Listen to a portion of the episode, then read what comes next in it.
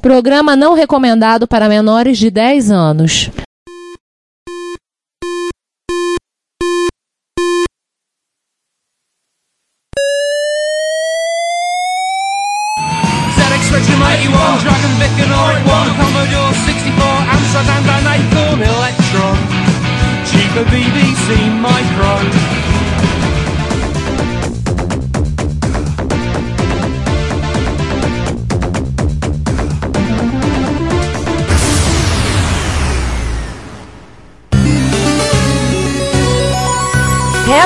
Retrocomputaria, porque velho é o seu PC.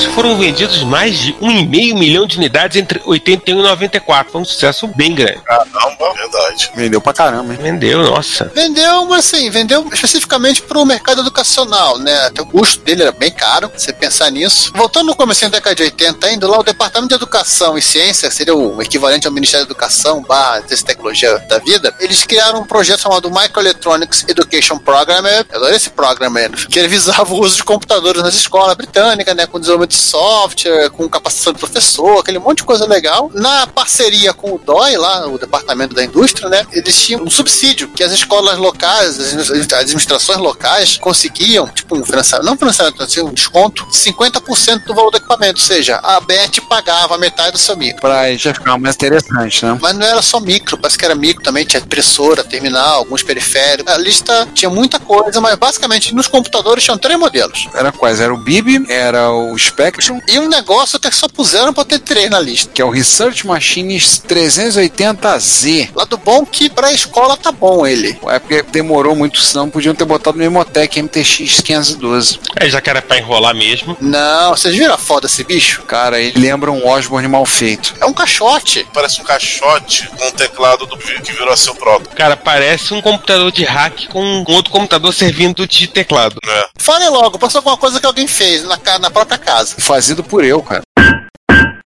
Não duvido que não fosse assim feito. Pelo menos ele tinha 34 MHz. Aliás, como as pessoas gostavam de computadores em formato de. né, pra serem colocados em hack 19 polegadas, né? Tudo bem que hack 19 polegadas é padrão, mas enfim. É, mas todo mundo tem um hack 19 polegadas na sua própria casa, né? Sim, sim. Ainda mais na escola. Sim, claro. Eu tenho aqui. Pelo menos esse treco tinha 84 MHz. O resumo da história, o BB ele foi o computador educacional de fato do Império Britânico, fim da história. Estava presente em 80% das escolas, chegou a ser exportado para vários países, principalmente nas ex-colônias. E na Índia, a gente, no nosso episódio da Ásia, a gente chegou a comentar sobre isso. Era o, o Unicorn, que era um BIB feito localmente, fabricado localmente, é um clone fa licenciado, fabricado lá. Eles até tentaram vender lá, na, naquela ex-colônia rebelde deles, mas não tiveram tanto sucesso. Estados Unidos? É, mas lá eles já estavam no mercado educacional, tá em tudo de Apple II, né? É, tanto é que o cara nos Estados Unidos eles reexportaram para vender no Reino Unido. É, mas aquele negócio, né? Eles já estavam entupidos lá de Apple II no mercado educacional deles. E, e lá não, não, tinha um projetor governamental que, digamos que, ajudava a dar um norte, né? Lá, literalmente, nos Estados Unidos, cada escola comprava do jeito que achava mais prático. Cada um fazia do seu jeito e pronto. É, tinha, tinha colégio que tinha porrada de tende, né? De pouco de tende, de tende do Model 3. Ou tinha colégio que só tinha Apple II, tinha colégio que tinha PC, tinha colégio que por aí vai. Colégio com PET. É. Eu fico imaginando um colégio com Apple III. Que derrota. Isso é o, o supra-sumo da derrota. Que nada, comprou um barato. Oh, yeah. E as crianças gostam de, de bater na mesa. Mas eu não sei porque eles gostam tanto de levantar o computador e jogar na mesa. É provar, o computador resiste. Ah, é. É um computador à prova de criança. Resultados tudo aqui. A Acorn saiu de um lucro de 3 mil libras em 79 para 8,6 milhões de libras em julho de 83 e com a abertura do capital em bolsa em setembro de 83, a empresa atingiu o capital de 135 milhões de libras. Muito dinheiro, muito dinheiro. Tá todo mundo dando dinheiro, todo mundo feliz. Quer dizer, enfim. Todos viveram felizes para sempre, né? Todo mundo Eu não. Tem um cara, do- tem um cara do outro lado que tava triste pra caramba. Tava arrancando os cabelos. Sabe quem era? Sinclair. Quer dizer, ele não tinha cabelo pra arrancar. Não, ô, ô João, ele, tá- ele- Pois é. João, ele tá vendendo muito mais que os caras. Tava, mas ele considerou isso uma grande derrota, porque o, ele queria que o Spectrum fosse um microeducacional e o Spectrum virou vi- videogame teclado. E ele ficou, a vida da vida, só tem joguinho aqui. Aliás, aliás, hein, João, uma coisa que é, a gente ele, tipo, deixou passar. 80% do mercado educacional, mas por que, que o a- professor optava por comprar o, o BIB ao invés de comprar os outros computadores da Tudo bem, Professor não, diretoria da escola, né? aquele caixote nem conta, né? Obviamente que por que, que ele comprava? Porque era o computador que aparecia na televisão. Claro, era mais fácil. Era o que ele sabia que existia, né? Por essas e outras, Clive ficou muito frustrado com essa perda de preferência. Você tá sendo gentil, frustrado. Ele ficou irado mesmo. Ele quebrava a fita cassete de joguinho no- nas lojas, o pessoal que chamar a polícia. Eu louco, fita cassete. Aí o cara, tira a mão de mim, essas fitas são, são todas imorais, isso é tudo, não pode rodar no meu computador. Como assim? Eu, eu sou o Sinclair. Tu tá maluco? O Sinclair nunca viria aqui pra quebrar minha loja. Quebrando ele.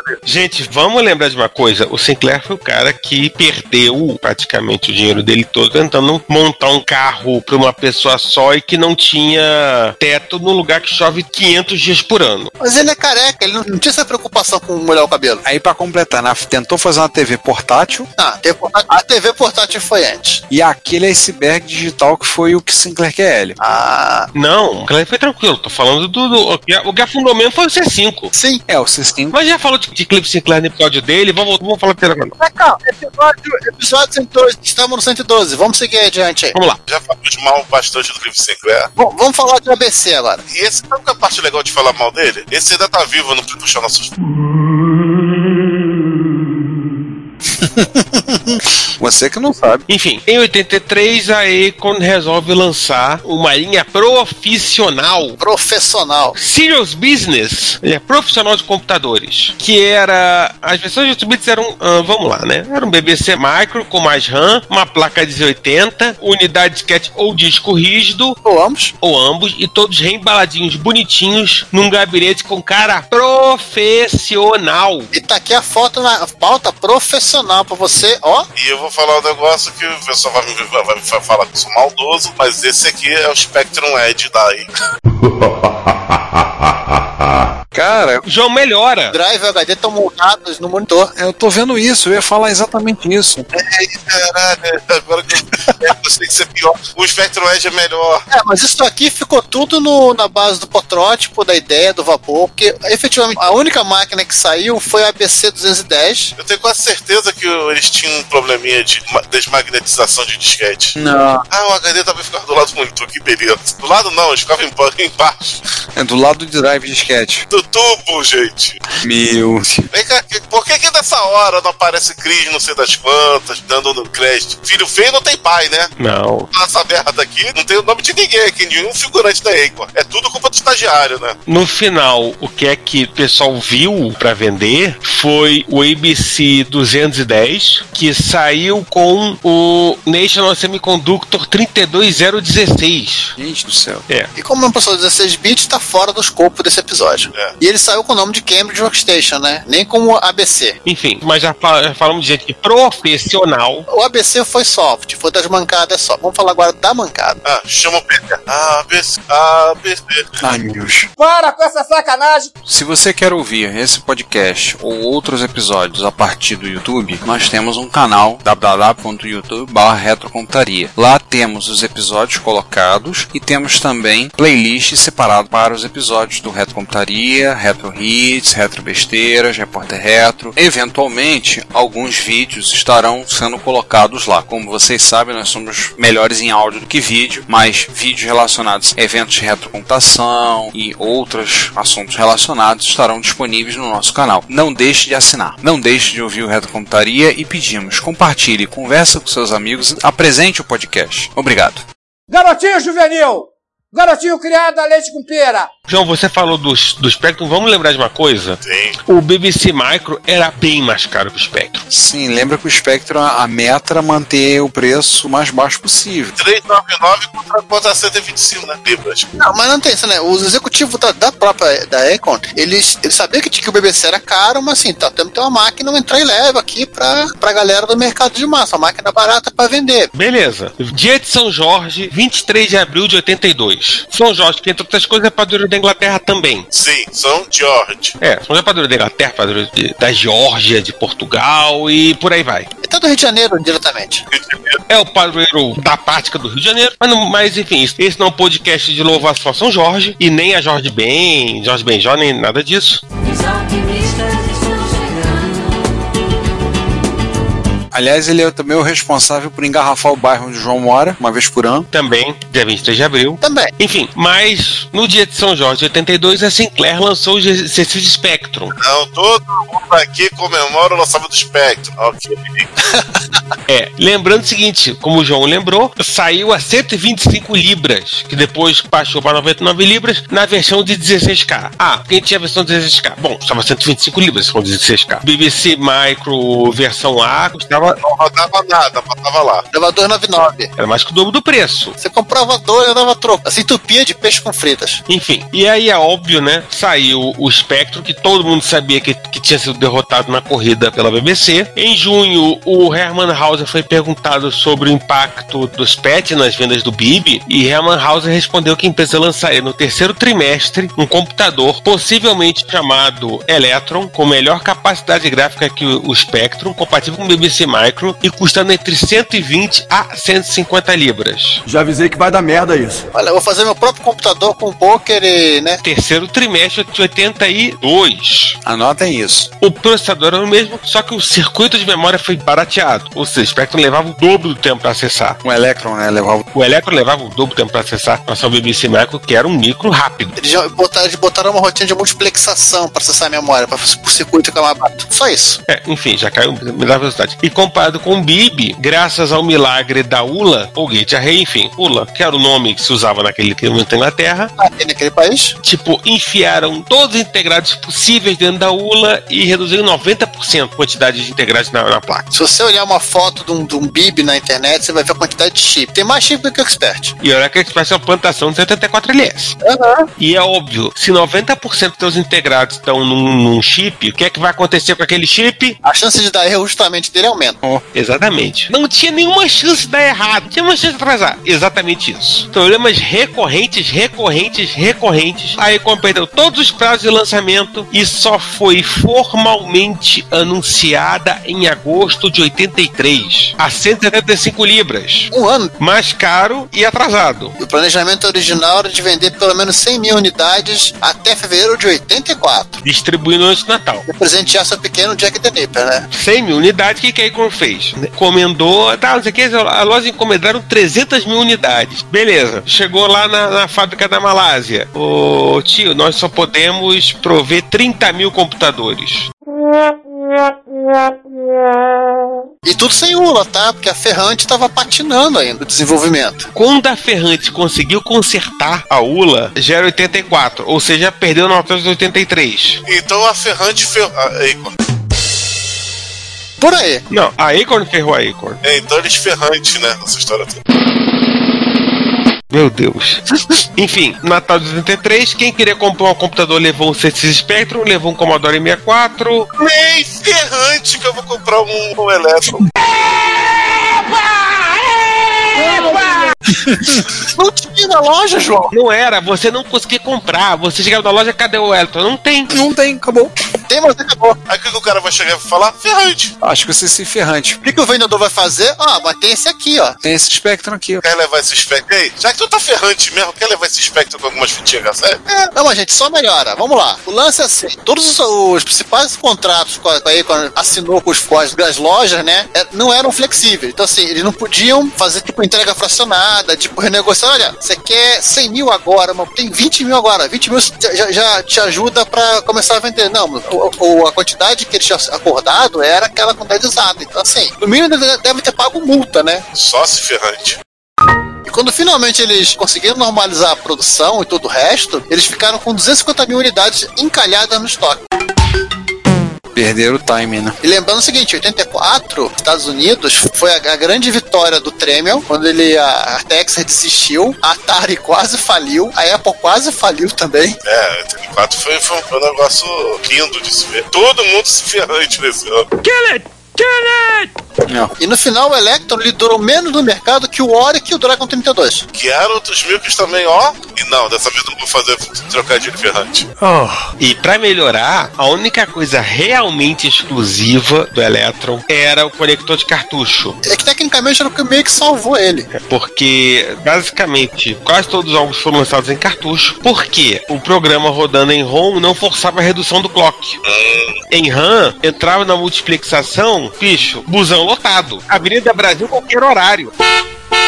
A revista na época, assim, ela- elas enfatizaram isso, né? Assim, não era 20% de redução, não era metade. Era mais que perceptível. Você vê que o programa rodava literalmente 50% mais lento. E aí, quando chegou a lançar módulos de expansão, só três, né? Acorn Plus 1, que adicionava porta paralela, analógica, etc e tal. Ele quase virava um bit. É, anunciou, mas não lançou o Acorn Plus 2, que trazia suporte a Econet. Vou falar de Econet lá na frente, né? Um dia. E o Acorn Plus 3, que Inglaterra, 84 computador, tinha o quê? Um drive de 3 polegadas. E ele ficava caro do Spectrum Plus 3 porque ficava o drivezinho do lado direito, assim, do, do teclado. Ou no Amstrad 128, escolha. É, você escolha. Você escolha.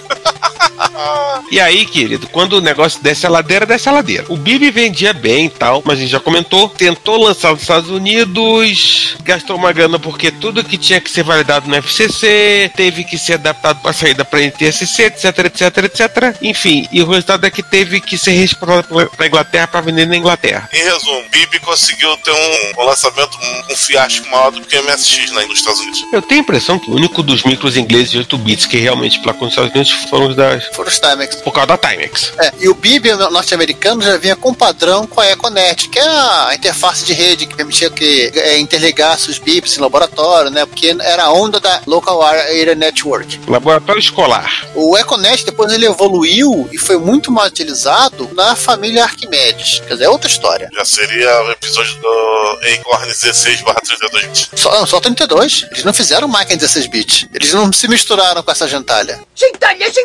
Ah, tá. Enfim. Lembra do E vocês lembram, 83, que era a hora de lavar égua e fazer caixa. A Acorn não vendeu nada porque não tinha eletro. Tinha micro, e ela anunciou, se tinha propaganda na revista, no jornal, televisão, whatever. E você, eh, você ia na loja pra comprar o Electron e nada. E, além disso, tinha que manter os recursos de investimento no desenvolvimento do, do BBC Master, que eu vou falar na frente, da linha ABC e de um tal de processador ARM. Tava lá correndo o desenvolvimento do troço. E não é só isso. Ainda tem mais. Korn se meteu em- nas corridas. Korn patrocinou o piloto David Hunt, que era irmão do James Hunt, que foi campeão do mundo, na Fórmula 3 inglesa, que na época era o último estágio antes da Fórmula 1. A The Way of Fórmula 1, né? É, quem jogou F1 Spirit lembra. Pois é, estavam brincando de F1 Spirit. A Acorn patrocinou uma das provas do Campeonato Europeu de Fórmula 3, que foi o Acorn Computer European Trophy 1984, que era a prova de Silverstone, em que o David Hunt correu e foi desqualificado. É. E a temporada de 84 foi vencida por um piloto italiano chamado Ivan Capelli. Olha, um presságio do que vem, vem por aí. O resultado disso tudo. Fevereiro de 85, todas as desgraças acontecendo e mais um pouco, né? Um dos credores da Acorn chegou e emitiu a petição de liquidação da empresa. Cansei de brincar. Vou, tô representando o cheque.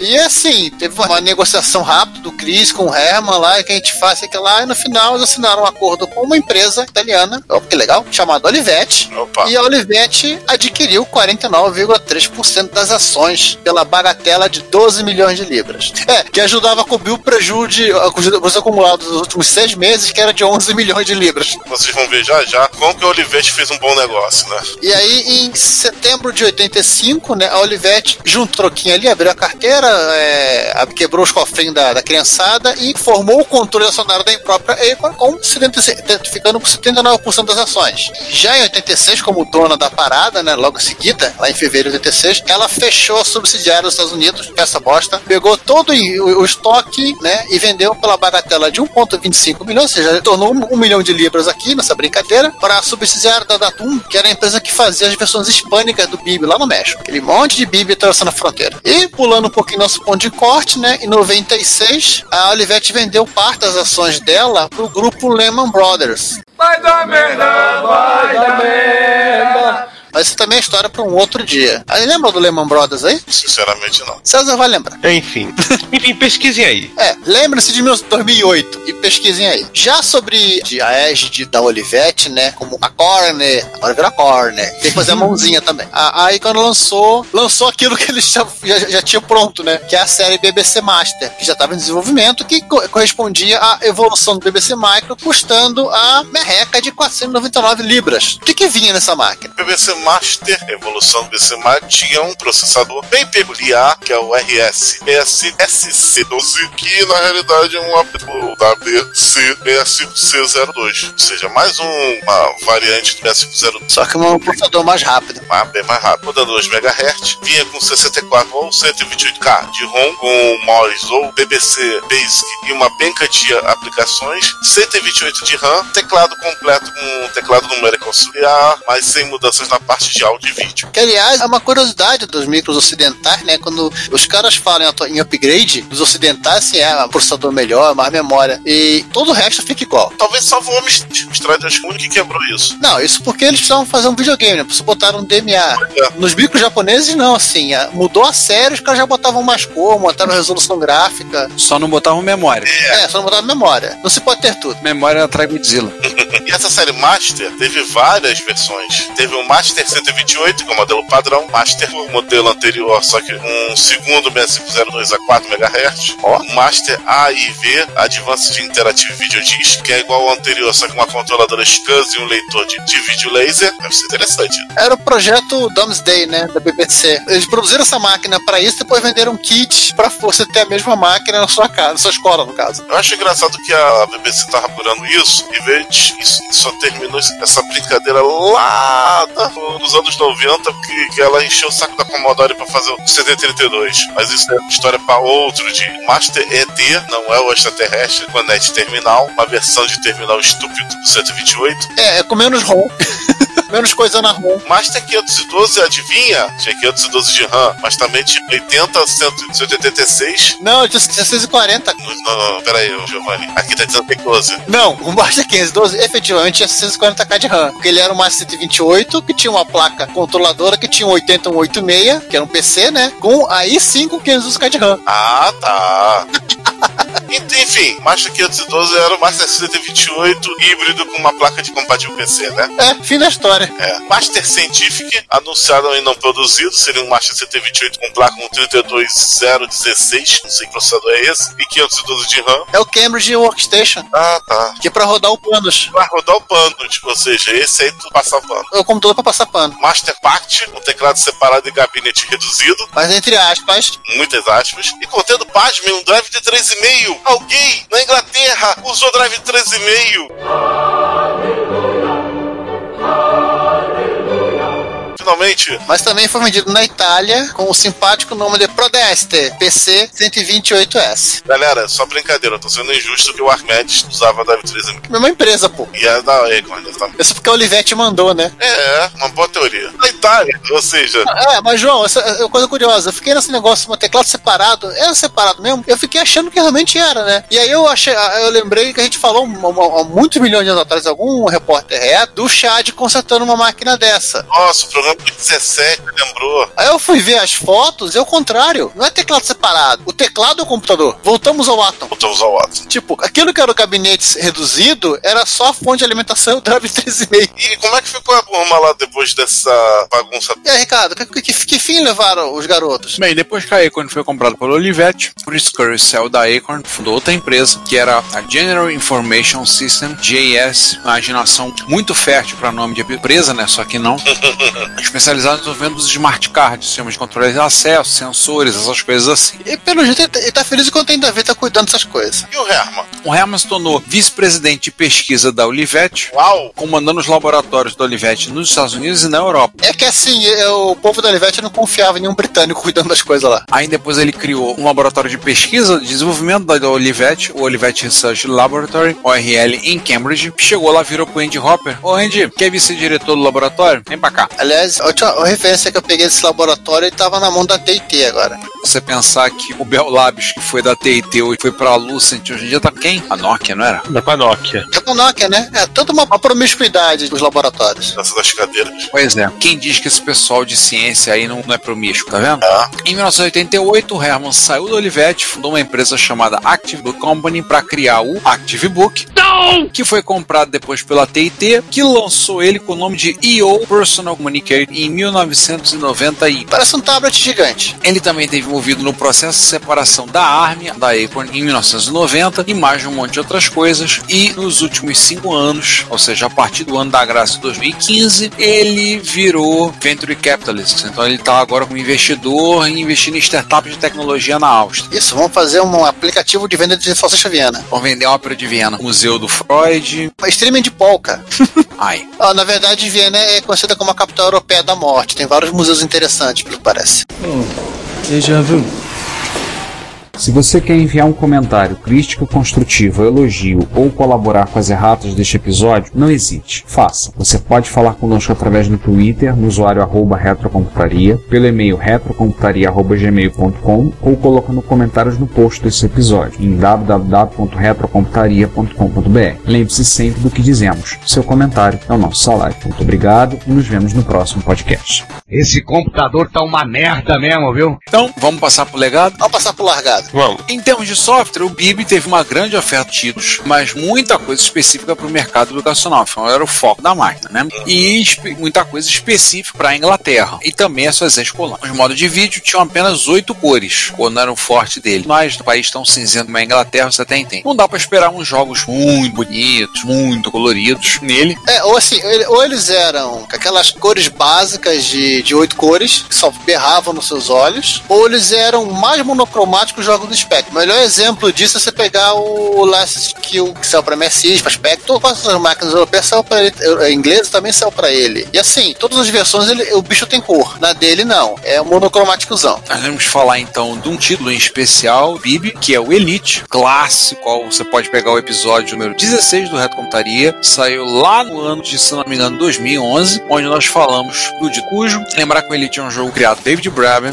e Ian Bell, foi desenvolvido originalmente para o BBC Micro, depois saiu para Electron, e aí foi portado para caminhão de plataformas, e até hoje existe agora ah, na quarta versão, que é o Elite Dangerous com MMO. Foi publicado inicialmente em 1984 pela Iconsoft, e as rotinas de desenho das personagens foi feita pelo próprio David em um ato. E isso foi o Ian Bell que tá contando. É, mas tem coisa que assim, eles brigaram. O Ian Bell tem um site próprio, se alguém quiser acompanhar coisa de Elite, Foi lá que eu peguei essa informação. as rotinas, sim, sim, tem as rotinas, tem um site bacaninha, as rotinas que eles desenvolveram. É, só toma cuidado quando você lê o texto do Ian Bell, você pensa que ele fez o Braven só chegou lá e copiou o negócio e fez dinheiro em cima. Não, o Braven trabalhou pesado no assunto. Se você dar um pulinho lá no Mob Games, você vai ver que tem BBC Micro, você vai encontrar 493 jogos e 303 jogos para o Elect. Inclusive jogos novos. Tem gente ainda fazendo coisa, né? Esmagadora maioria é coisa que você viu na biblioteca do rival Spectrum e cercanias. É, e é bem capaz de muita coisa que tem pra, pro BBC também ter sido adaptada por Electron e vice-versa.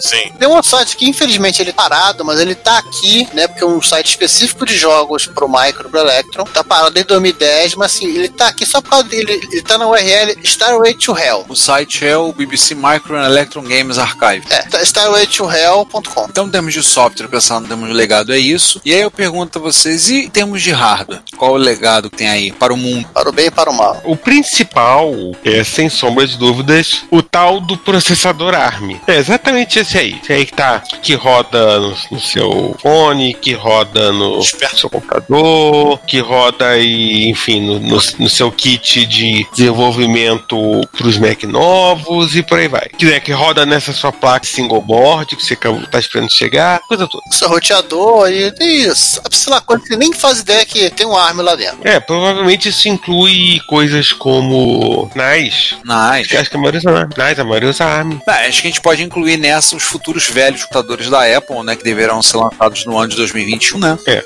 e eu acho que dependendo do caso você até encontra em set-top box. Esse negócio que você pluga na televisão pra ficar vendo o streaming. Tipo, o negocinho lá da Amazon, o negocinho da Xiaomi, esses, esses box. e- Esses bagulho aí. Enfim, esse povo todo usa ARM. É originalmente desenvolvido para ser o processador auxiliar do BBC, via Tube. Mas ele era um processador, digamos, o ARM1, né? Ele era um coprocessador, não um processador principal para uma máquina, né? Mas ele foi levado à categoria de processador principal quando a Acorn lançou a linha Arquimedes, que era uma, foi uma, as máquinas de 32 bits deles, com o ARM2. E aí, muita vontade de falar de Arquimedes, a gente conhece todo o resto, né, minha filha? Não vai ser nesse episódio. Vai ficar próximo. Aguardem. E tem outro também que eu acho que vocês vão querer falar. Vou vou fazer só uma palhinha, mas também deixa o próximo episódio, né? Que é o sucessor espiritual do BBC Mike. É. Raspberry Pi, né? que inclusive é é vendido também com modelo, como modelo A e B, né, César? É, tem que Não, é proposital. Proposital. é. O, o a, a ideia do modelo AIB é justamente evocar o BBC Micro. Fe- Felizmente, as plaquinhas do modelo A não vem com coisa faltando soldada, né? Não.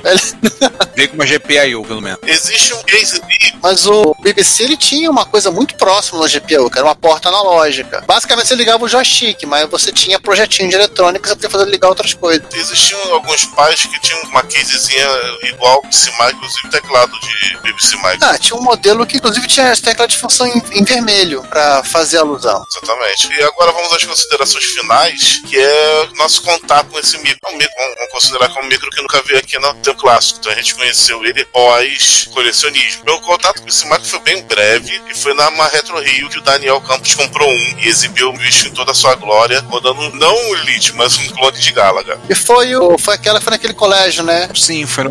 Na Tijuca. Ele exibiu lá o seu, o seu PC. E teve um outro, outra Retro Rio que eu acho que foi o Juan, que levou um Atom, mas ninguém ligou. Foi um Electron, não? Acho que foi o elétrico. Tenho quase, eu tenho quase certeza que é do Juan, mas é, ninguém ligou ele, ele ficou só pra exibição. É, o meu contato foi basicamente ver as máquinas, tirando essas vezes que o João comentou. Foi quando eu visitei o Marcos Garrett, ele tinha um BBC Micro, ele tinha três BBCs. Ele tinha um Master, não me lembro qual versão. Tinha um, Mi- pelo menos acho que mais dois BBC Micro lá, e tinha um Electro. Eu lembro que eu tenho foto das máquinas, visitei o famoso quartinho Garrett, né? Fiz a visita lá e tirei foto das máquinas, mas como era uma coisa muito rápida, né? um evento da magia, não deu tempo de ver. é, mas ele, ele trouxe uma Corne Arquimedes e botou o Ar- Arquimedes no próximo episódio. Mas ele levou o, Ar- o, o- o Arquimedes. É, ele mostrou, exibiu o Arquimedes no evento. E não é, não é Garrett, é Lord Garrett, tá? Ah, tá. Sir Garrett, né? Sir Garrett.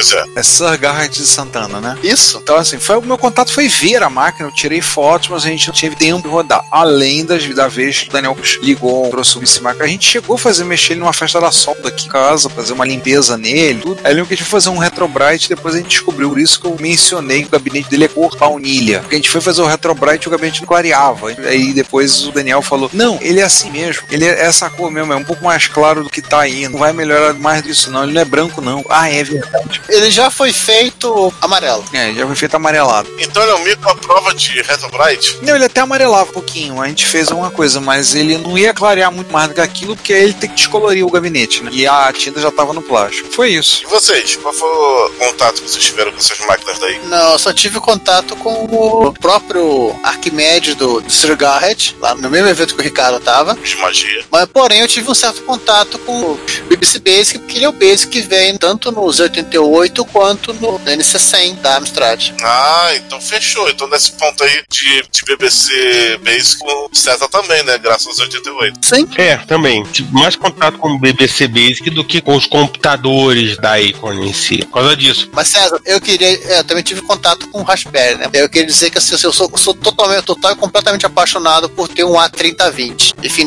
assim tudo mais É, mas é um Arquimedes, não é um. É aquele com cara de amiga? Não é um desktop? Que tem HD. Ah, mas máquina curiosa. É. Mas é aquela coisa tipicamente que só existiu nas Ilhas Britânicas. Então, assim, pra você encontrar fora, Eu quase comprei um em 2005. aqui, Não, lá, de lá. E aí, a minha mente se iluminou e clareou e eu desisti. Mas foi por pouco. Então é nossa experiência com, com as máquinas aí quando são bem limitadas. Então o pessoal aí que tem mais intimidade com as máquinas, deixa aí o recado de vocês. Tá, mas é o seguinte, nós deixamos lá pra cima o link da para todos os episódios do The Computer Program. Lá também tem link que você executa o emulador de BIB, né, em JavaScript. Que você pode rodar todos os programinhas que foram apresentados no- nos vários anos da série.